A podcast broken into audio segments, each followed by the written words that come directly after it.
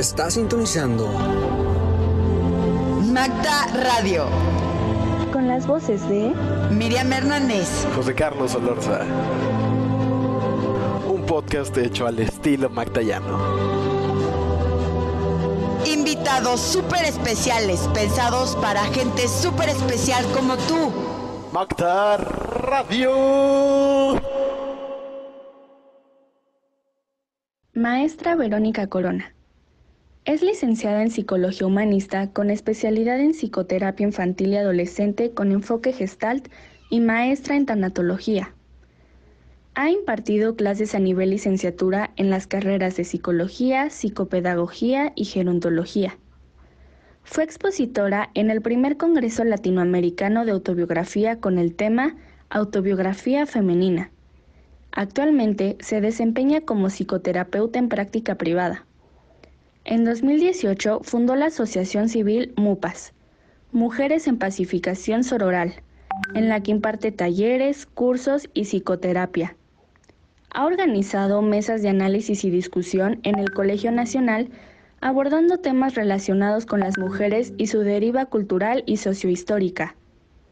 Como parte de su trabajo con mujeres y a partir del confinamiento provocado de la pandemia, realiza transmisiones semanales en vivo desde un grupo de Facebook. En ellas hace entrevistas para difundir el trabajo de mujeres en distintas áreas de la vida, como la sexualidad, el parto natural, la sororidad, los estilos de crianza, el amor romántico, etc. En paralelo, es parte del voluntariado de Sorese, Asociación de Psicólogas Feministas, en la que lleva a cabo trabajo como psicoterapeuta con enfoque de género, trabajos de duelo, depresión y ansiedad por confinamiento. Buenas tardes de nuevo, queridos mactayanos. Bienvenidos al Macta Podcast. Estamos aquí, yo mismo, José Carlos Olorza, acompañado de Roberto Cebreros. Y el día de hoy nos acompaña la mismísima Verónica Corona, tanatóloga. Ya escucharon su semblanza, ya saben todo lo que sabe esta, esta persona. Eh, vamos a escucharla, vamos a darle sin mucho preámbulo. A ver, Vero, platícanos, ¿por qué es que estamos aquí? Pues a mí me invitaron para platicar acerca del duelo eh, en esta circunstancia extraordinaria que estamos viviendo por COVID. Aunque dada la cantidad de tiempo que llevamos en esta circunstancia, tal vez ya no cabría lo de extraordinario. En realidad sí fue algo que rompió nuestra cotidianidad y que nos ha hecho, como decíamos hace unos minutos fuera del aire, nos ha hecho romper con todo lo que teníamos, con nuestros hábitos tradicionales y que en más de un sentido hemos perdido hemos vivido duelos pequeños o grandes de acuerdo al nivel de pérdidas. Una pérdida que es muy importante es la de movilidad, por ejemplo. Los jóvenes acostumbrados a salir por las tardes entre ellos o a tener eh, fines de semana o fiestas, de repente se vieron encerrados con su familia todos los días de la semana y eh, de repente todos nos dimos cuenta de que esas personas que amamos y con las que vivimos realmente eran un poco desconocidos y nos encontramos viviendo con ellos y entendiendo que había unas mañas, unas cosas que nunca les habíamos visto y de repente nos sentimos un poco encerrados ahí. Perdimos la libertad Perdimos, algunas personas perdieron el trabajo, perdieron los jóvenes también la posibilidad de asistir a una institución donde podían eh, compartir con los compañeros las clases y todo, y nos, nos hemos tenido que adaptar a una nueva realidad que en México o en la Ciudad de México se llama nueva normalidad, en la que estamos tratando de juntar nuestras partes rotas para poder sobrevivir este encierro de la mejor manera y además con unos cuidados que nos alejan también de las personas que queremos. ¿Cuáles son estos cuidados? Cuidados, por ejemplo, eh, ya no puedes saludar de beso. Tienes que saludar ahora, el saludo protocolario es como con el codito, ¿no? Hay que gallinita. Justo. Entonces hemos desarrollado nuevos hábitos para saludar y bueno, de, las fiestas, eso ya ni hablamos. Eh, y entonces estas cosas que nos han ido cambiando constituyen pequeñas pérdidas y si las agregamos a las pérdidas más fuertes que son tener familiares enfermos, o de plano haber vivido la muerte, sobrevivido la muerte de un familiar o de algún amigo, pues entonces todo se complica mucho más.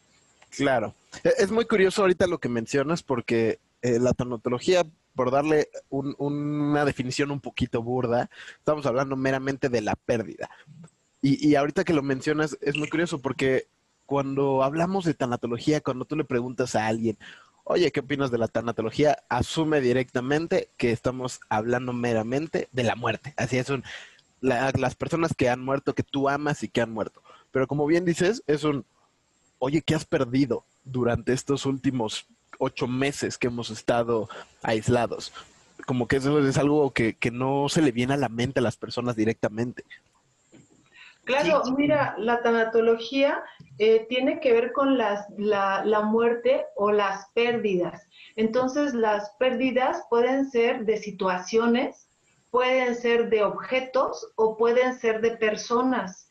Eh, puedes perder un trabajo y vivir un duelo muy, muy, muy grave, que te, que te deprima, que, que, te haga perder el sentido del gusto por la vida o de la convivencia con familiares y amigos. Puedes perder un objeto o una mascota. Las mascotas también, también son duelos eh, terribles. Yo pienso que las personas que tienen mascotas se van entrenando a lo largo de su vida en el tema de las pérdidas porque pues eh, casi siempre las mascotas mueren antes que sus dueños, entonces las, las, personas que tienen mascotas tienen que despedirse con todo el dolor de su corazón más de una vez de un ser querido que, que era una mascota que le acompañaba durante un tiempo. Eh, los que más viven llegan a vivir 14, 15 años y por supuesto que se vuelven parte importante de la, de la familia o de la vida de la persona. Eh, a veces son, sustituyen al tema de los hijos, es la compañía es la pareja, ¿no? En, muchos sentidos las mascotas llegan a cubrir, cubrir ahí un tema afectivo eh, con las personas y todos estos duelos, todas estas pérdidas tienen que ver con la tanatología porque realmente lo que se estudia es esta pérdida, este cambio de vida tras la pérdida, como dije, de una situación, de un objeto, de una mascota o de una persona. Y otra cosa que es bastante curiosa es también cómo nos damos cuenta, ¿no? De las personas que realmente están ahí para nosotros, personas que nosotros creímos que pues eran amigos, eran familia, eran pues prácticamente hermanos de otra madre, ¿no? Y pues en estos momentos de soledad que uno está viviendo, pues es pues otra pérdida más, ¿no? Que nosotros tenemos, porque es cuando realmente nos damos cuenta quién está ahí para nosotros y quiénes no. Para todos los que están llegando y escuchando, estamos aquí con Verónica Corona, tanatóloga, que nos explica que va muchísimo más allá de una pérdida de muerte, ¿no? Eh, creo que en lo personal, la verdad, me llevé una gran impresión con toda la gente que se decía amiga, se decía amigo, ¿no? Y qué amigo, o sea, la verdad es que al final ya no se llegó pues a un verdadero vínculo, ¿no? Y pues creo que va mucho de eso de la mano. Eh, esas primeras pérdidas que podemos llegar a tener y pues obviamente eh, en el camino pues a todos nos toca llegar a perder a alguien o algo de alguna u otra manera, ¿no? El tema de las amistades es un tema eh, muy importante, eh, sobre todo en la juventud. Eh, quiero decir, lo es toda la vida, pero en la adolescencia cubre una necesidad vital para, para, el desarrollo, la superación justamente de la adolescencia, porque la necesidad psicológica de la adolescencia es romper con lo establecido para la creación del sujeto independiente que ya piensa diferente que la mamá, diferente que el papá, que ya no está de acuerdo con los maestros, que quiere cambiar el gobierno, que quiere cambiar el mundo. Entonces, esa es la primera parte de la adolescencia y la segunda parte es la aceptación de pares. Eso significa que los adolescentes tienen una necesidad superior que el resto de la población eh, de eh, convivir, de ser aceptados por grupos que sean iguales a ellos, lo que le va eh, dando también, le va nutriendo el tema de la identidad. Entonces se vive mucho más difícil ese tema de la aceptación o el rechazo en la adolescencia, a diferencia de otras, otras etapas de vida. Nosotros vamos perdiendo muchos amigos a lo largo de la vida y vamos ganando otros. El paso del kinder a la primaria implicó una pérdida de un espacio donde había alberca de pelotas, donde había columpios, donde había cosas y muchos niñitos para jugar. Y te despides de unos primeros niños y unas posibilidades lúdicas para pasar con los niños grandes de primaria. Llegas a la primaria, casi ya no hay este, juegos de este tipo, sino canchas de, de, este, de básquetbol, a lo mejor la de, la de voleibol, eh, pero ya cambiaron los juegos y también cambiaron los amigos. Otro paso después a la secundaria, dejas a otros amigos y así la vida nos va dando nuevos amigos, pero también eh, nos proporciona la experiencia de despedirnos de amigos que solo algunos se van conservando a lo largo de la vida. Ahora con las redes sociales se, facilita el hecho de reencontrarte con personas que conviviste cuando estabas en la primaria, a veces hasta en el kinder, y, y entonces pues puedes conservar más o menos el contacto o enterarte de qué ha pasado con personas que estuvieron en tu vida. Pero, perdón que te interrumpa. Y justamente ahorita que mencionas la parte de las redes sociales, ¿no consideras que eso se vuelve como un poco eh, paradójico, por así decirlo? Que, eh, como ya muchos lo habrán escuchado alguna vez, el hecho de que estemos en una etapa tan conectada que nunca nos damos cuenta cuando ya nos despedimos, por así decirlo, de las personas. Es decir, como yo sigo teniendo a Robert en mi Facebook, nunca me doy cuenta que, o bueno, es mucho más difícil para mí darme cuenta que llevo seis años sin verlo, que en realidad ya lo perdí, ya no es mi amigo. Claro que sí, Solorza. Eh, de hecho, tiene todo que ver con lo que mencionaba Roberto. En realidad, los amigos pues, tendrían que ver con la interacción, con el grado de cuidado mutuo, con los intereses que tengan en común y no solamente con ser un número más en la gran lista de amigos o contactos que puedas tener en Facebook en, o seguidores en Instagram, ¿no? O seguidores en Twitter, en fin, en todas estas redes sociales, porque la amistad pasa por otros lugares, son conocidos, tal vez la palabra que definiría eso no sería amistad. Tienes una nueva sugerencia de amigo o te mandaron una solicitud, de amistad. Eh, cierto es que a veces las personas llegan a desarrollar vínculos realmente importantes a través de estas redes sociales y no son pocas las personas que han encontrado incluso pareja. Pero también mencionó Roberto algo más importante que tiene que ver como con la atención, es decir, con quién cuento, dijo claramente, con quién cuento, ¿no? Eh, y a veces es muy triste, y ese es un duelo, darte cuenta de que no cuentas con ciertas personas que considerabas o que dentro de la fiesta te decían, somos hermanos, eh, tú y yo este, vamos a conquistar el mundo, y si necesitas algo a la hora que sea, tú háblame, no hay bronca, después te diste cuenta de que en realidad era solamente el diálogo de la fiesta, del momento, de la adrenalina que estaban viviendo en ese momento, pero que después de eso no trascendió y hay, un, dolor, un, pues una decepción que por supuesto pasa por la tristeza. De repente, yo, yo lo he visto con muchos de mis amigos que dices, oye, pues esa persona te, verá o le interesarás como persona, pues nada más una vez cada tres meses, cada vez que salen y así. Y aún así se vuelve difícil para algunas de estas personas decir, no, es que sí es mi amigo y que te lo pelean, ¿no? Te dicen, no, es que sí es mi amigo. ¿Cuándo te ha ido a tu cumpleaños? ¿O cuándo se ha preocupado por tu seguridad? no, pues nunca, pero es mi amigo, o sea, que insisten de alguna manera, que como, como por el otro lado de la pérdida es un, me rehuso yo a perder a esta persona, independientemente del valor de la persona. Si no es un, no, esta persona no la pierdo porque no la pierdo. claro, mira, el tema de la amistad tiene que ver con, con la persona. Si para mí es importante alguien por la idealización que tengo de esa persona y solo el hecho de que intercambiemos Em, una charla eventual cada tres meses y que seamos contacto en redes sociales, eso para mí es importante y, e, a eso le doy el, el nivel o el escalafón o el título de amistad, eso es válido.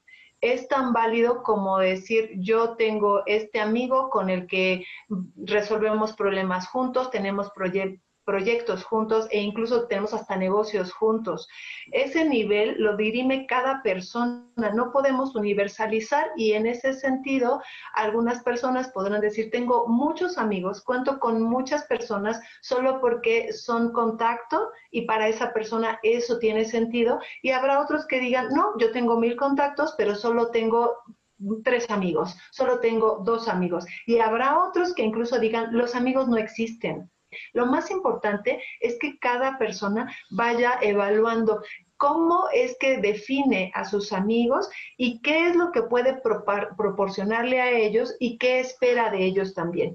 Algo muy importante es que tenemos que saber qué esperamos de las personas. Esto de decir como que tienes que dar todo sin esperar nada a cambio, creo que estamos muy conscientes que solo hablaría de una baja autoestima en la que todo el mundo podría utilizarte y abandonarte y, dejarte a la hora que como con una relación en la que tú estás siempre de tapete y eso no es útil si yo sé que yo quiero dar algo, también tengo que saber qué quiero recibir para que no lo viva como un abuso.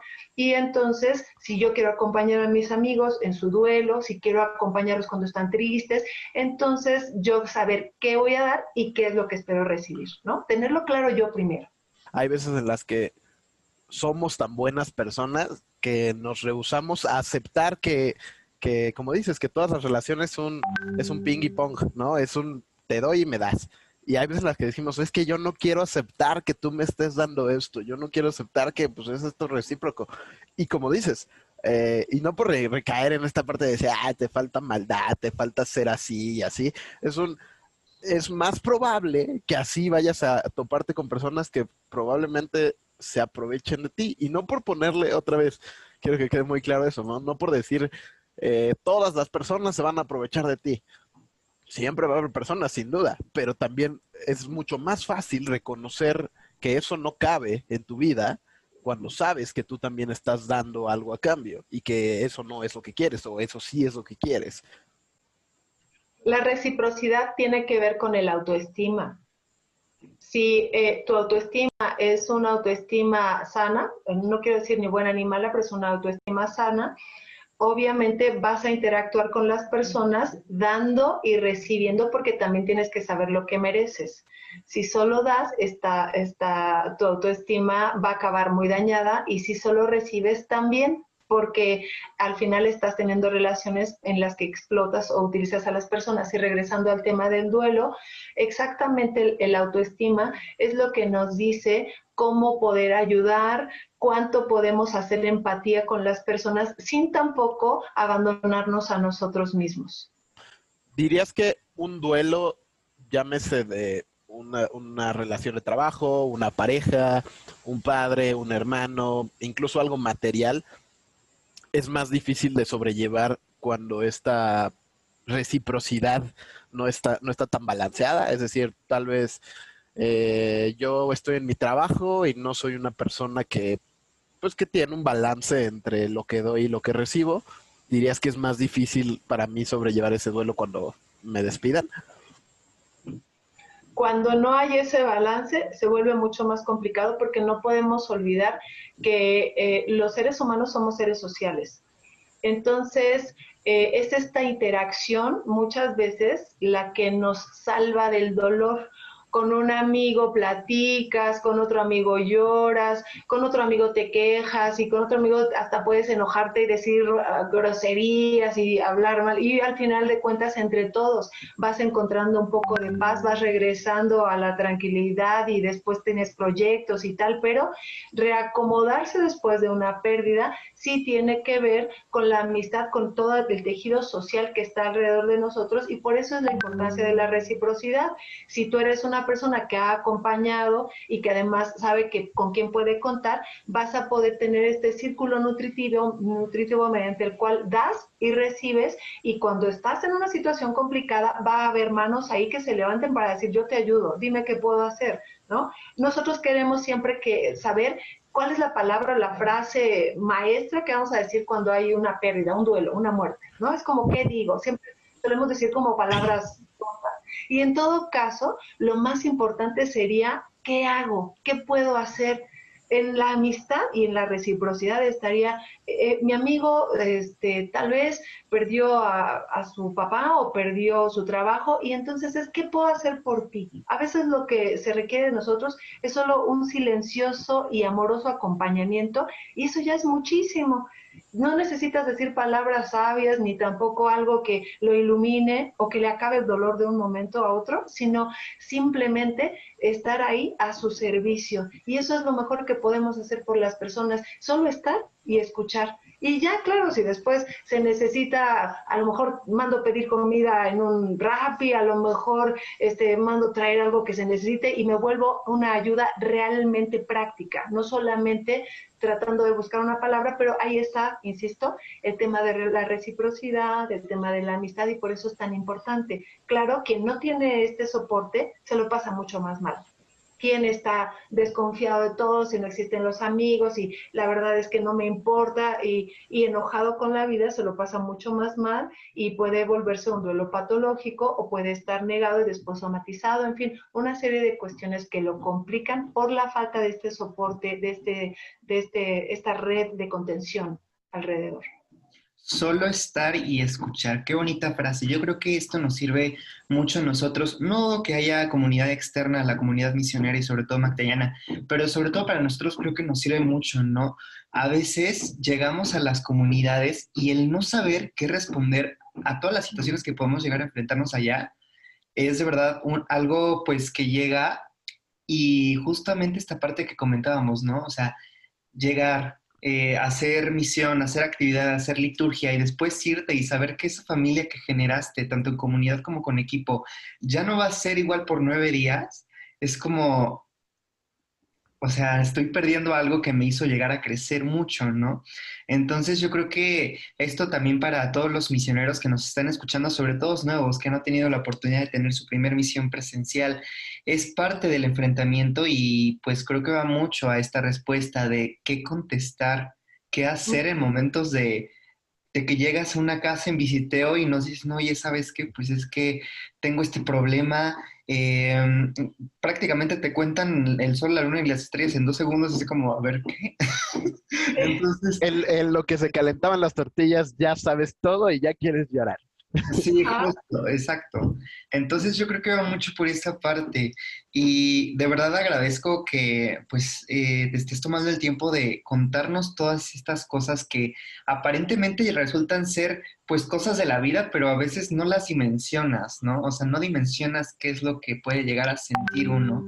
Y creo que también pasando a un tema quizá de la obviedad de la, de la tanatología, estas pérdidas que estamos pasando que ya no son iguales, o sea, normalmente era pues perder a un familiar y si de por sí no es sano vivir en duelo y estar con trámites y trámites y trámites y no disfrutar tu dolor, ahora saber que no lo puedes velar, no lo puedes acompañar, no puedes estar haciendo eso con una pérdida de coronavirus o con cualquier ahorita tipo de pérdida, porque ahorita ya, o sea, desconfía mucho la gente de si verdaderamente murió una persona por esta gravísima enfermedad, ¿no?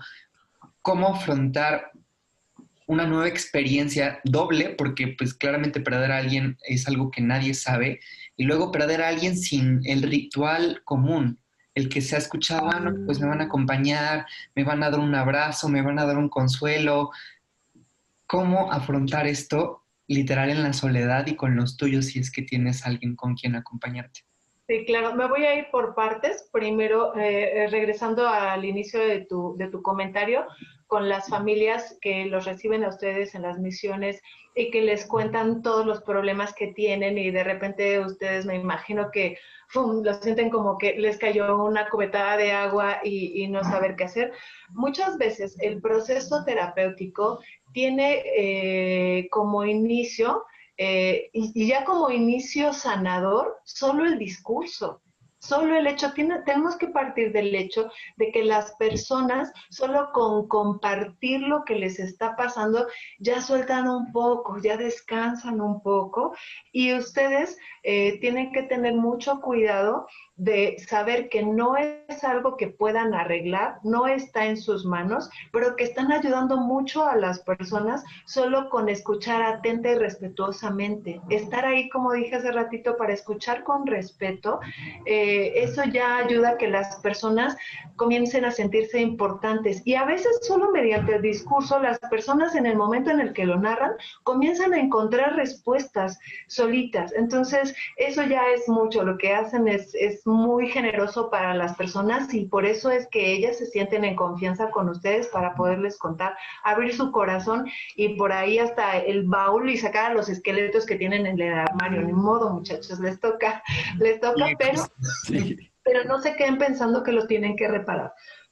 Igual que en el duelo no se trata de tener la frase exacta, perfecta, que le cambie la vida a esta persona de ninguna manera. Todo eso es un proceso que cada quien tiene que vivir y elaborar y diseñar y volver a diseñar varias veces. Pero a ustedes, si les están compartiendo esto, escúchenlo con esa distancia amorosa que implica el respeto de la existencia ajena y que en algún punto ya con eso hicieron mucho ¿ok? Em, y por otro lado, si efectivamente es un duelo atípico, lo que está ocurriendo ahora con esta enfermedad y con el grado de contagio tan alto que tiene es que no podamos estar cerca, ni siquiera desde el tema del cuidado. Antes se decía, a las amistades se les conoce en, el hospital y en la cárcel, pero ahora no, no se puede conocer a los amigos porque tú no puedes ir a visitar a tu amigo, a tu amiga, al familiar o al familiar de tu amigo, no puedes irlo a visitar o acompañar a tu amigo porque las condiciones que tenemos ahora son de distancia. Y además los que tienen personas en el hospital ya intubadas o que ya murieron, tampoco pueden tener el tradicional rito que teníamos eh, con respecto al velorio, con respecto a los rosarios y todo ese acompañamiento que ayuda a los deudos a hacerse a la idea de que esa persona ya no está más.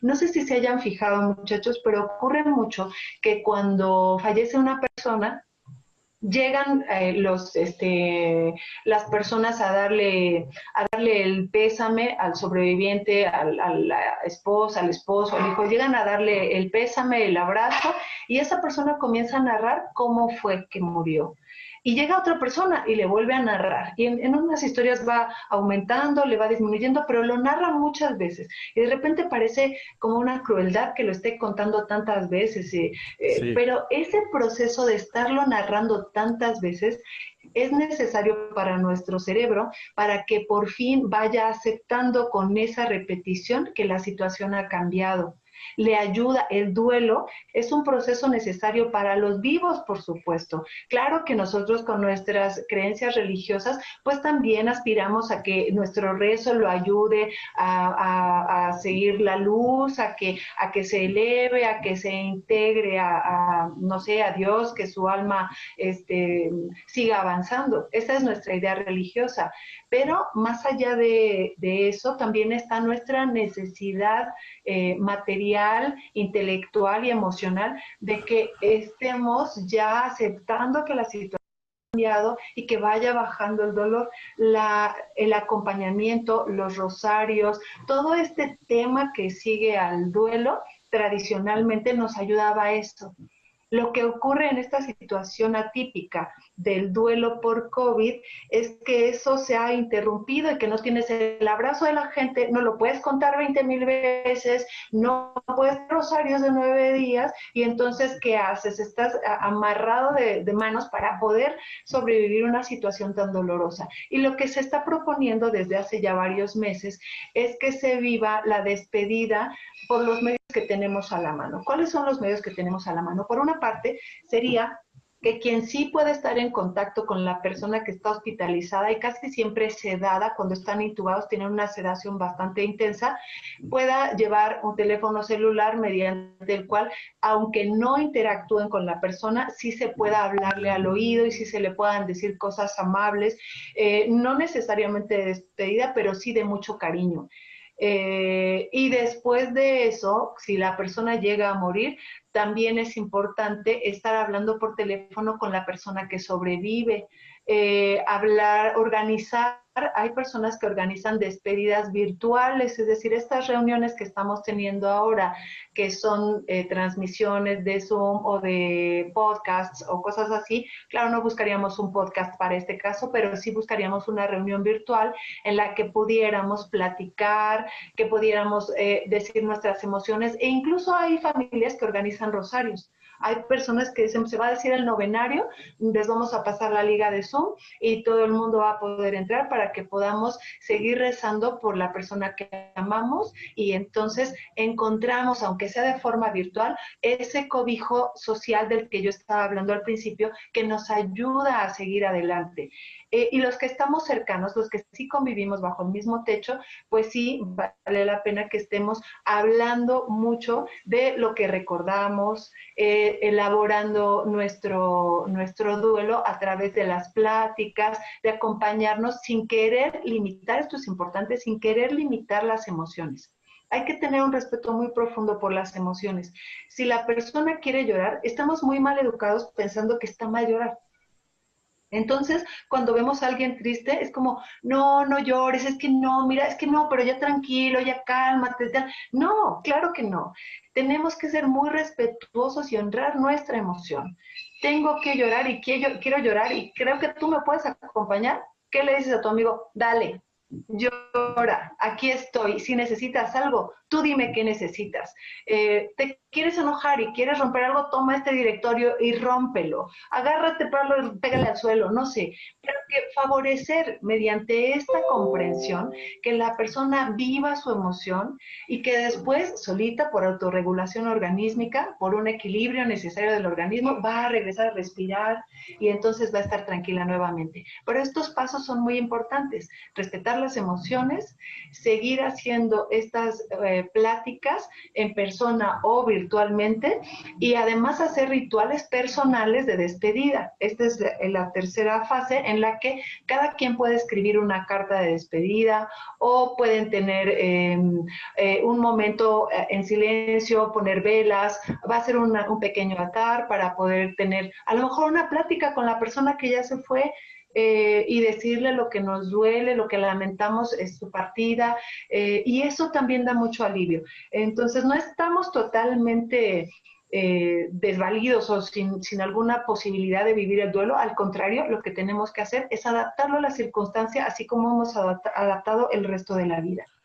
Y que justamente como mencionas, ahorita que ya empezamos a, pisar un poquito el área de, del post-mortem, esta parte de los rituales, lo que se llame, yo por ejemplo, yo voy mucho al cementerio eh, a, ver a una persona que amo muchísimo, eh, y por, por, mucho al inicio, como que pensaba que muchas de las personas iban a decir como, pues ya no, o sea, ya acéptalo, ahí quedó, ya porque sigues yendo, incluso de repente sí llegué a escuchar comentarios como de, bueno, pues cuando a mí me pasó, fui una, dos veces y nunca volví a ir, ¿no? Como diciendo, ah, ya, o sea, la persona que sigue manteniendo estos rituales es una persona que no lo ha superado, una persona que todavía eh, le de, dejando un lado si duele o no, porque por supuesto duele muchísimo, ¿no? Pero esta parte, como decir, es simplemente no lo puede dejar atrás y sigue siendo su vida y su día a día. Eh, ahí eh, justamente no dudo que, que, tengas una opinión un poquito en contra, porque como dices, ¿no? Los rituales son nuestros rituales e incluso cambia mucho, ¿no? Eh, nuestro discurso de estás a punto de morir, nuestro discurso de ya estás muerto y nuestro discurso de te moriste hace mucho. Y, incluso nos vamos dando cuenta, ¿no? Como ese ritual de hablar con esa persona, sea directamente o a través de una carta o a través de una lápida, cambia muchísimo. Y justamente como dices, ese ritual no es que no lo podamos perder, pero mientras nos esté dejando algo, creo que es mejor eh, pues aferrarse a él de alguna manera. Sí, los rituales son muy importantes para los seres humanos. Eh, los rituales de despedida son necesarios cuando, cuando terminamos una relación, cuando, cuando alguien muere, cuando, cuando cambiamos. Eh, nosotros somos seres de ritual, rituales, de hecho. Tenemos rituales para, para, para la iglesia, tenemos rituales, rituales para, para, para bañarnos. Hacemos como, ah, aquí van, voy a dejar mi ropa ya puesta, lista me voy a lavar los dientes y voy a sacudirlo tres veces de encima. Y eso es un ritual, tu ritual para comer. Somos seres de rituales. Por supuesto que los que nos atraviesan el alma son mucho más importantes y mucho más necesarios. No, como decía, nos, nos regresan el sentido a nuestra existencia. De repente nos sentimos hasta culpables de sobrevivir este, este tema del, del, duelo en esta circunstancia es algo que produce mucha culpa en las personas. Nos sentimos así como que pudimos haber hecho algo más pudimos haberlo llevado al médico, pudimos haberlo sacado de una clínica y lo podíamos haber metido a otra clínica, y entonces se van acumulando culpas porque quién hizo qué, qué hice yo, qué dejé de hacer, qué podía haber hecho, y bueno, es una cosa muy complicada. Los rituales me pueden ayudar, un ritual de hacer una carta y de pedirle perdón a esa persona y decir, pues ahora entiendo que también este, eh, nada se mueve sin la, sin, sin, sin la mano de Dios, y si al final de cuentas esto era lo que se tenía que vivir, pues irlo aceptando es parte de ese proceso y se lleva a cabo mucho más fácilmente o de una forma más voluntaria o más armoniosa mediante los rituales. Son necesarios, son muy, muy necesarios. Y las visitas a los cementerios también tienen que ver con, con cada persona y con la tradición familiar. Los duelos, de hecho, obedecen a tradiciones familiares. Hay familias en las que muere alguien y en dos horas ya está cremado hay familias en las que el luto se lleva un año riguroso y no es mejor uno que otro, solo son diferentes estilos y hay que respetar el estilo. Tenemos de repente la tendencia también a calificar o a descalificar de acuerdo a nuestro parámetro de vida a nuestras costumbres y eso creo que no es muy sano que digamos. Las familias viven los duelos de acuerdo a sus creencias religiosas, de acuerdo a su manejo del duelo y de las emociones, de acuerdo a muchas otras cosas que no están, eh, que no se pueden generalizar, ¿no? Igual que en el tema de la amistad que hablábamos hace ratito, entonces eh, esperar que esto vaya funcionando de acuerdo a esa persona y estar atentos por si podemos ayudar de alguna manera y si podemos acompañar y también saber pedir. Es importante saber pedir y saber decir, necesito esto de ti. Hoy de verdad me siento, eh, no sé, a lo mejor muy, muy mal y lo que me gustaría que hicieras conmigo es que saliéramos juntos a pasear al perro o a lo mejor lo que necesito es que hoy me hagas el enorme favor de pedir algo de comer porque no ni siquiera puedo cocinar. Eh, cosas prácticas que nos vayan ayudando y ser capaces de darlas y ser capaces de pedirlas. Sin duda. Y, es eh, justamente esta parte de la cultura, así como bien dices, tanto aquí como en África, nuestra cultura, tanto de la muerte, eh, el duelo, de el, momento de la muerte, todo el velorio, es muy diferente. Digo, como todos sabemos aquí en México, este, nuestra manera de honrar a la muerte es tan grande que lo hemos visto en ofrendas enormes y que es una que si nos cancelaran el Día de Muertos, híjole, no, yo creo que todo México estaría muy enojado, sin duda. Y, y ahorita el, el tema que tocaste sobre esta parte de, de una culpa al sobreviviente, llámese a la pareja, llámese al hermano, al hijo, quien sea, es algo muy curioso. Eh, eh, lo platico de una manera este, muy personal, digo, muy personal y quién sabe cuántas personas vayan a escuchar esto, ¿no? Este, pero bueno, eh, porque yo creo que ah, para mí personalmente algo de lo que fue muy difícil fue darme cuenta que pese a que esta persona que yo amaba muchísimo estaba muerta, mi vida no había cambiado básicamente nada. Mi vida seguía completamente igual. ¿Por qué? Porque justamente antes, eh, como que tenemos esta idea, o a mí me, me, enseñaron mucho como de cuando las personas se mueren, tiene que venirse del mundo abajo, tienes que estar destruido, tienes que sentirte mal y demostrarlo casi, casi. Como dices, esta cultura de decir, debes sentirte culpable de que esta persona esté muerta. Y no porque yo no, yo me sintiera muy bien de que esta persona estuviera muerta, por supuesto que no. Pero eventualmente, mucho, mucho tiempo después, sí dije, órale, mi vida no ha cambiado en lo absoluto. Mi vida sigue siendo mi vida y mi vida va a seguir siendo, por más que yo extrañe mucho a esta persona. Y mucho de lo que yo le he echado lógica alrededor de eso es, es que es muy difícil, es muy difícil reconocer que le has dado tanto de tu corazón a una persona, incluso a algo material, por así decirlo, a una situación, y volviendo ya como a algo mucho más homogéneo de una pérdida, decir, ¿cómo es que si yo entregué tanto a esto que ahora ya no tengo, cómo es que nada cambió? Como que hasta te hace sentir de alguna manera impotente, ¿no? Decir, yo invertí tanto de mí y ahora ya no está. Y pese a eso, te hace pensar que todo lo que invertiste no fue nada. Y, es difícil, sin duda. Pero como bien dices, es esta parte de decir, también hay que entender que ese proceso, todo eso que pusimos, no fue en vano, porque en su momento nos hizo crecer, nos hizo aprender, nos hizo amar, nos hizo sentir, nos hizo llorar. Y ahora este es como la, la, conclusión de todo eso, el, la remembranza de todo eso, en otro formato, en formato de tristeza y de culpa y de muchísimas cosas, pero casi del mismo peso. Bueno, nosotros tenemos la, la conciencia eh, práctica de que vamos a morir, pero no tenemos, nadie puede tener la experiencia de la muerte. Y entonces nos vivimos cada día como si no fuéramos a morir. Eh, no podemos hacer contacto. Es tan amenazador el pensamiento de la muerte que lo evadimos eh, buscando la felicidad, felicidad eternamente. Entonces, no hay un momento perfecto para morir. Nunca va a llegar el momento en que digas, bueno, creo que ya conviví demasiado con mi amigo, ya se puede morir. No, o sea, ya, yo ya crecí, mis papás ya se pueden morir. Este, yo creo que ya hice todo lo que tenía listo en esta vida, ya me puedo morir. No, eso no llega, no llega nunca, no hay un momento perfecto para la muerte.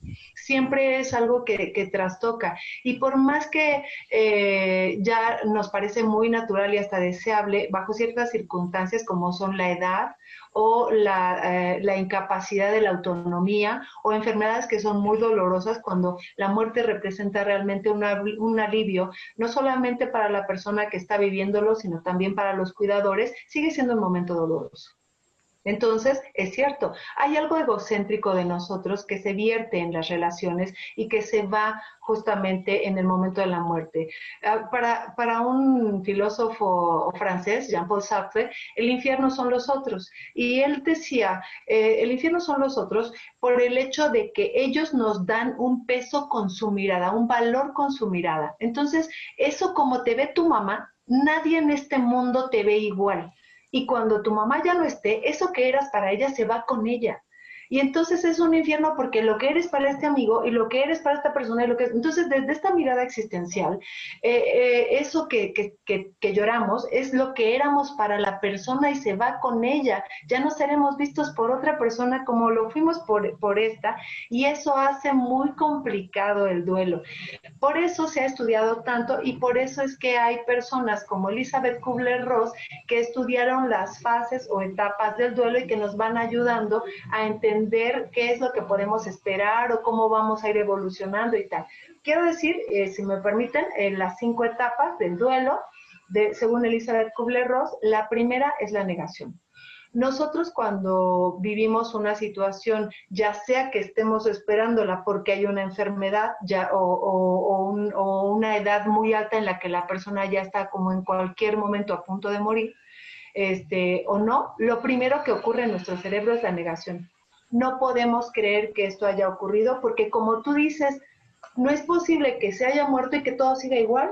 Nuestro cerebro nos defiende de eso y dice eso no está pasando. Así que lo primero que ocurre es la negación. Es cierto que también tiene un lado funcional la negación, porque cuando está la negación podemos arreglar papeles, podemos este, organizar el velorio, podemos ver que, quién se transporta, quién le llama a quién. Estamos en un periodo de negación y estamos siendo funcionales para que todo más o menos se arregle y la gente pueda estar en contacto. En fin, eh, la segunda parte es el enojo. Y ahí es donde llega este tema de la frustración de no haber podido hacer nada, este, donde está la culpa, en esta etapa del, enojo, eh, a veces le reclamamos hasta a Dios, a la vida, al gobierno, a los que hicieron y dejaron de hacer, hay mucha frustración, insisto, mucha culpa, y se vive con, con mucha violencia esta segunda etapa. Eh, la tercera etapa es la de la negociación o regateo. Es cuando quisiéramos cambiar todo. Es cuando decimos, es que ojalá, ¿por qué no? Y si está enferma la persona, es que yo voy a ofrecer una manda, me voy a ir a la basílica. Este, yo te prometo que si te mejoras, vamos a jugar todos los días, vamos a hacer este pastel que querías, voy a ser la mejor novia, voy a ser el mejor marido, ¿no? Eh, esta es la negociación, el regateo, pedirle milagros a Dios, alguna entidad Justo la cultura mexicana tiene mucho de eso, o sea, justo nuestra religión católica tiene mucho de eso de decir, me voy de rodillas a la villa con tal de que esto pase, con tal de que esto pase. Y, y, no, y no porque esté mal, no porque esté mal el, ah, lo debiste haber hecho antes, no es tanto eso, sino es un, es inevitable, es una parte del duelo. No está mal que nosotros como, como dices, como personas, digamos, regateo tantito, por favor, denme un día más con esta persona. Claro, porque no queremos perder esa situación, no queremos perder a esa persona, no queremos, nos duele, nos duelen las despedidas. La cuarta etapa es la depresión.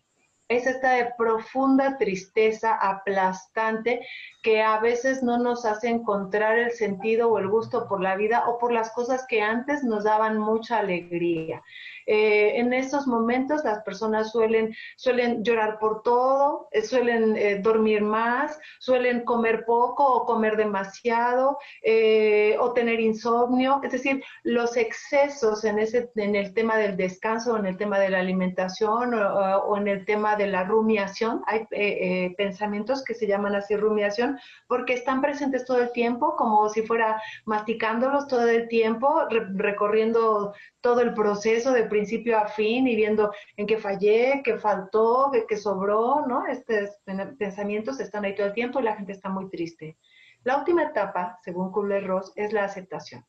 Y en la aceptación llega pues una especie de paz, una tranquilidad y la resignación básicamente de que la situación ha cambiado. Eh, el, el, hecho de que estén estudiadas estas etapas, estas fases, no significa necesariamente que sean lineales ni consecutivas. Lo que quiero decir con esto es que podemos saltar de la negación a la depresión y luego regresar a, este, a la negación y luego ir al regateo y luego pensar que ya lo aceptamos, pero en realidad nos estamos regresando al, al shock, en fin. Porque cada duelo es diferente y el, grado de dolor que tienes de, de, acuerdo a cada pérdida es diferente también. Y entonces lo que tenemos que esperar básicamente es que el primer año sea un año de ires y venires sobre estas cinco etapas el primer año, porque el primer año es lo más complicado, el primer cumpleaños sin la persona, la primera Navidad sin la persona, el primer día de las madres, de los padres, ¿no? La fiesta de la familia, una serie de eventos para los cuales contábamos con esa persona y que tenemos que aprender a vivirlos e incluso, por supuesto, a disfrutarlos sin la persona. Pero ese primer año, por eso, nos va a llevar así en una montaña rusa de emociones en las que eh, es necesaria precisamente lo que les decía hace rato, la autocomprensión, la paciencia con uno mismo, que pueda decirnos, está bien sentir tristeza. Y está bien que a veces no quieras hacer nada, toda vez que sea temporal y que después de eso sigas adelante con la vida y con los proyectos. Y, por ejemplo, en, en, esta parte de las cinco etapas del duelo, cuando llegamos a la quinta etapa de aceptación, incluso en este primer lapso, el primer año, eh, por lo que dices, que son ires y venires y de repente estás uno, tres, cinco, cinco, tres, cuatro, lo que sea. También asumo que en la etapa de la aceptación es normal caer en un ciclo de volver a caer en el duelo dos etapas antes, tres etapas o incluso desde la negación, ¿no? No. Eh, lo que pasaría después de la aceptación es que eventualmente sientas tristeza, pero no negación que eventualmente sientas tristeza, pero no negociación. Que evento, claro, porque es una persona que vas a llevar en el alma toda la vida, es una persona que vas a querer siempre y que por eso vas al, al panteón a llevarle flores y lo vas a poner con la foto en el altar. Y claro que por momentos te va a llegar esta congoja y vas a hacer contacto con la tristeza de su ausencia. Y eso está bien, pero es una eventualidad después que no te saca de la realidad de que esa persona ya no está es decir, no regresas a la negación. Cuando hay estos regresos o cuando hay una negación permanente que duró ocho años y la persona sigue poniendo los cubiertos, el lugar se respeta, la ropa en el closet, no se la han regalado a nadie, eso es una negación que lleva demasiado tiempo y que tal vez esté afectando algo cognitivo, algo en lo emocional, algo en lo social y tal vez esa persona debería buscar ayuda porque está eh, eh, sosteniendo como viva a una persona que ya no está. Claro. ¿no? Eso es otra cosa, pero la tristeza sí es algo que va a estar presente mientras estemos vivos porque amábamos pero eventualidades, solo eventualidades, ¿ok? Sin duda. Y ahorita, eh, hace un par de minutos que platicábamos sobre, bueno, citando a Satre, ahí te hago yo la réplica en la parte de lo del peso, porque también me gusta mucho eh, el libro de La insoportable levedad del ser, de Milan Kundera. Se los, se los recomiendo a todos los Mac te escuchas.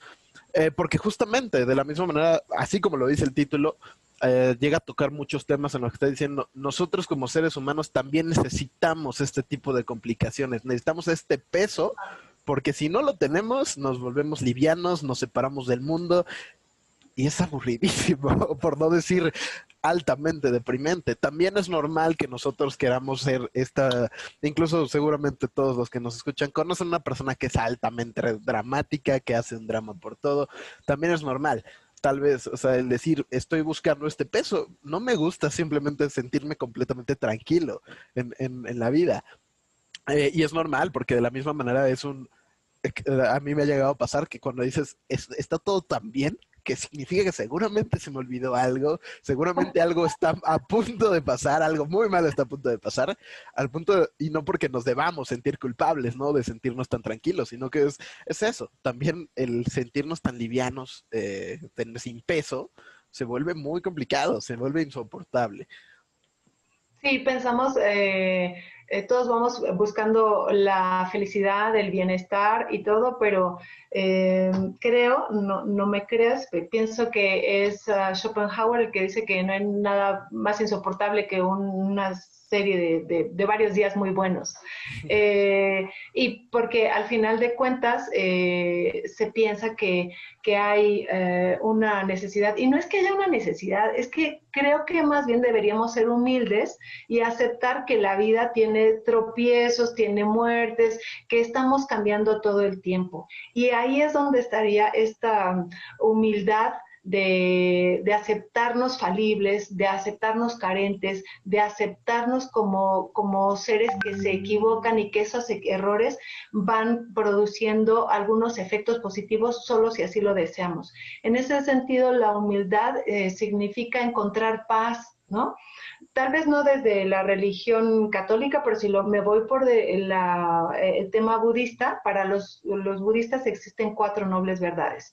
La primera noble verdad es que la vida es sufrimiento dicen, bueno, llegas a través de un gran dolor y lo primero que haces es llorar y entonces de repente tienes frío, de repente tienes hambre y luego creces y te caes y luego te enamoras y te, te rompen el corazón. En fin, la vida es sufrimiento, dicen en la primera noble verdad. La segunda noble verdad es que el origen del sufrimiento es el deseo. Es decir, desear que las cosas sean de una forma distinta a lo que realmente son. Ah, yo tengo este carro, pero quiero aquel, este, tengo este físico, pero quiero aquel, tengo este pelo, pero quiero aquel, ¿no? Eh, desear que las cosas sean diferentes es el origen de nuestro deseo. Eh, y entonces llega la tercera noble verdad que dice que si eliminas el deseo, eliminas el sufrimiento. Y esto tendría que ver con el tema del duelo. Aceptar que la situación ha cambiado es un acto de humildad que me regresa la tranquilidad, que me regresa la posibilidad de la alegría al aceptar que la situación es la que es y no la que yo hubiera querido. ¿No? La cuarta noble verdad ya es como la receta, ¿no? Eso es lo más complicado. Es un pensar recto, un hablar recto, un como recto, un vivir recto. Es una serie de, un, es el camino del octuple sendero en el que ya tendríamos que vivir de verdad con el compromiso de hacer las cosas como se deben de hacer. Pero estas primeras tres nobles verdades nos ayudan a entender que si nosotros aceptamos, sobre todo en el caso de la muerte o en el caso de que perdí el trabajo o en el caso de que rompí con la novia o el novio, eh, aceptar que esta situación es la que es sin quererla cambiar, sería el inicio como la piedra angular para poder seguir haciendo mi camino eh, en otra dirección y que eso no significa una traición a la persona, sino al contrario, eso significa seguir honrando la vida eh, y de este momento y desde este ángulo seguir conservando el recuerdo, eh, honrando la vida. ¿Sí?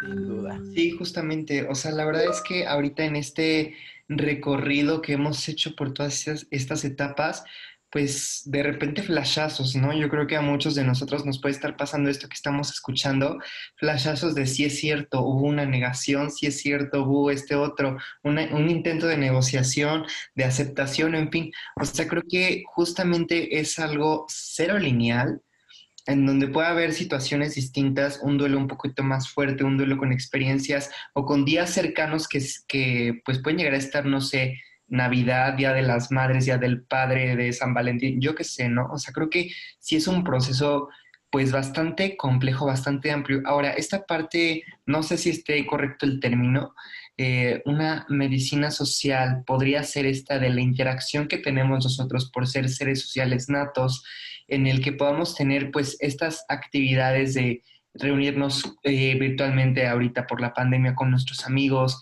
estar pensando en distractores que nos hagan cambiar eh, pues vaya, que nos den una realidad, ¿no? Porque finalmente yo creo que es estar dentro de nosotros pensando, no, si está, no está, ya se me fue.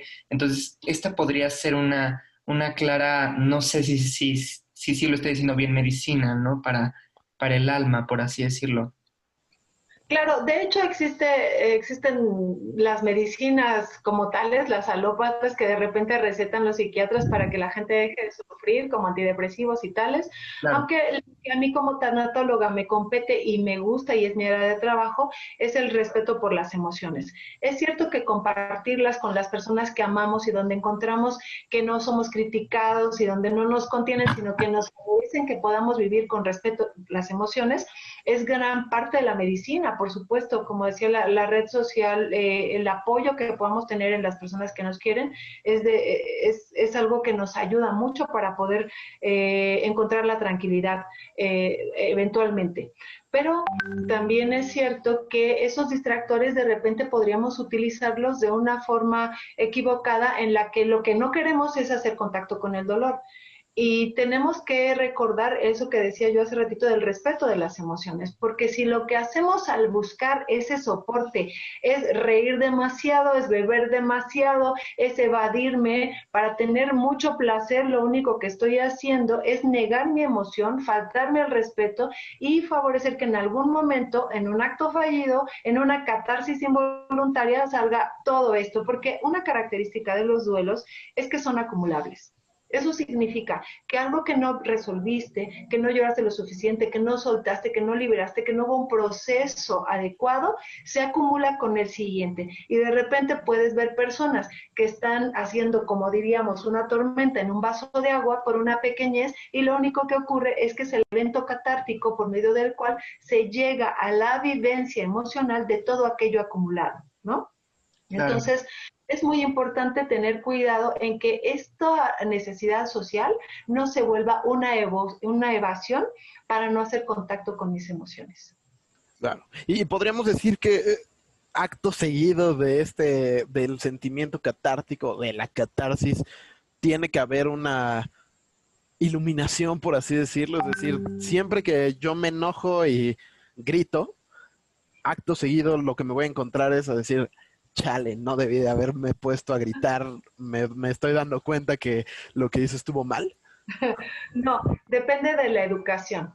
No podemos olvidar que vivimos en una cultura que favorece o que describe como positivo, eh, por ejemplo, una catarsis violenta en un hombre se ve como una cualidad y se describe a esa persona como si fuera de carácter fuerte, eh, y eso, esa situación eh, en una mujer está descalificada como que ella es una histérica.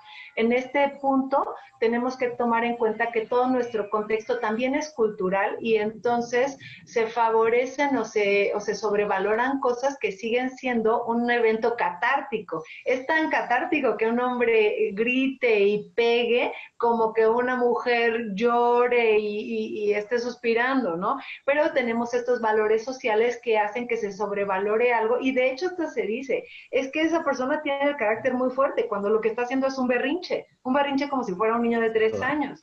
Y una persona que tiene un carácter fuerte, diríamos que en todo caso es una persona que reconoce sus emociones, sabe cómo vivirlas sin hacerle daño a nadie y no va por ahí ofendiendo, gritando ni tampoco llorando en todos lados, ¿no? Sino una persona que puede compartir, identificar y que no necesita la explosión para poder eh, vivir sus emociones, porque las va viviendo. Respecto a tu pregunta de si después de eso siempre llega como una iluminación, no, no llega una iluminación, lo que llega es la autorregulación organísmica porque el evento catártico es de tanto poder que es muy cansado. Las personas se agotan y entonces el estímulo, incluso el neurológico, el hormonal que tenían previo a la catarsis, ha descendido al punto que ya pueden ser más objetivas, ya pueden observar las cosas desde un diferente ángulo y entonces pueden decir, híjole, podía haberlo hecho de otra manera, no tendría que haberlo hecho así, pero eso no es una iluminación, es que bajaron finalmente todos los estímulos previos que te tenían como cuerda de violín así a punto de, reventar, ¿no? Y lo mejor sería que fuéramos mucho más amables con nosotros y que pudiéramos ponernos atención, que encontráramos la forma de, de identificar, de nombrar y de, y de expresar nuestras emociones para vivirlas de una forma que no le hagan daño a nadie y no esperar hasta que explotamos y decimos es que tú me hiciste enojar, es que ya no podía aguantar, pero eso lo que, lo que dice es que hubo un mal manejo previo, ¿no? Claro. Y, y justamente como, como bien lo dices con todo eso, primero quiero hacer una invitación a todas las personas que cuando estén enojadas dejen de pegar a las paredes. Las paredes no les han hecho nada. Este, pero bueno, eh, a lo que voy realmente con eso es, creo que también nosotros como una persona o, o, las personas que estamos fuera de ese sentimiento catártico, hay que tomar un momento de también decir empáticamente por qué es que esta persona está viviendo esto, por qué es que ahorita como dice, su, sus hormonas, sus sentimientos, todo su enojo está hasta las nubes cuando yo estoy aquí en el plano terrenal sin comprenderlo. Hay que, creo que vale la pena dar un paso atrás y decir, ok, entiendo que esto es lo que pasó, entiendo que esta persona está viviendo por esto, vamos a, dar un poquito de espacio, porque hay veces en las que nuestra manera de reaccionar ante eso puede hacer que esa persona también eh, pues se eleve aún más, que su sentimiento sea aún más, más fuerte y por ende la bajada eh, aún más fuerte. Entonces, también hay que tener un poquito de empatía en esta parte de, de, este duelo y lo que conlleva esos sentimientos catárticos que se van encontrando una y otra y otra vez a lo largo de todo el duelo, sean eh, tristes de ver una persona caer en llanto, sea de enojo, sea hasta, como bien decíamos, de otra etapa de, de la negociación, de decir, por favor, por favor, por favor, hagamos esto, oiga, vamos a tener un poquito más de empatía con todo eso. Eh, hay veces en las que no nos estamos dando cuenta que enfrente de nosotros tenemos un, una catarsis muy fuerte y tal vez nuestra mejor opción sea solo darle un poquito de calma, no reaccionar a eso, porque hay veces en las que, como lo sabemos, esas cosas que decimos o hacemos en, en uno de esos eventos, pues tal vez no son lo que verdaderamente sentimos. Claro, eh, la empatía es muy importante. Eh, los eventos catárticos ante circunstancias extraordinarias son de hecho naturales.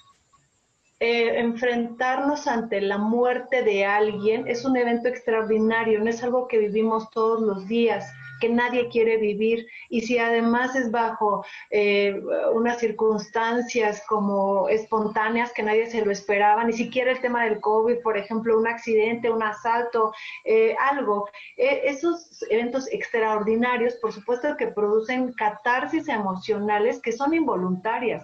Cuando yo hablaba de algo que es infantil, me refiero a que hay personas que, como tú bien dices, le pegan a, a la pared o patean el carro porque se enojaron con la novia o con, con la novia básicamente. Este, pero eso tiene que ver con un pobre control de las emociones. En todo caso, este catarsis de la que hablo, que podría incluir, sí, también pegarle a la pared, pero porque se me murió mi pareja, eh, es un acto extraordinario ante una imposibilidad de lidiar con el dolor y ahí es donde vale la pena tener empatía y respetar, uh, favorecer que la persona se, no se haga daño, eh, buscar las maneras en, que la, en las que la persona pueda desahogarse y sin lastimar a nadie más y sin lastimarse a sí misma, eh, con esta empatía de la que está estabas hablando, pero son, son momentos diferentes. Una cosa es tener un pobre control de los impulsos y ser violento, y la violencia es responsabilidad de quien ejerce siempre y todas las veces. Y por otro lado está el evento catártico que se deriva de una situación extraordinaria, de un duelo, de un dolor imposible de soportar con las herramientas que tenemos hasta ese momento. Sin duda. Claro que sí. Pues bueno, la verdad es que creo que aprendimos mucho. La verdad es que siempre se aprende algo nuevo, que verdaderamente es un proceso de ir caminando y conociéndote a ti mismo, cómo reaccionas ante ciertas eventualidades, ¿no? Que nos puede ir dando la vida. Pero pues bueno, eh, muchas gracias, Solorza, Verónica, por este tiempo. La verdad es que yo me la pasé muy, muy bien. Espero que ustedes también, que hayamos podido eh, terminar y culminar este tema de, la tanatología, pues de la mejor manera posible, ¿no? Eh, esperamos que ustedes que nos están escuchando la hayan pasado igual de maravilla. les pedimos a todos, por favor, no olviden seguirnos en nuestras redes sociales, en Facebook como Misioneros Ulsa y en Instagram como arroba Ulsa. Señoras y señores, damas y caballeros, esto fue Macta Podcast. Que tengan excelente día. Yo soy Robert y nos estaremos escuchando a la próxima. Adiós y todo. Muchas gracias por escuchar este segundo episodio, hecho solo para ti. Te esperamos a la siguiente con otra Macta Aventura.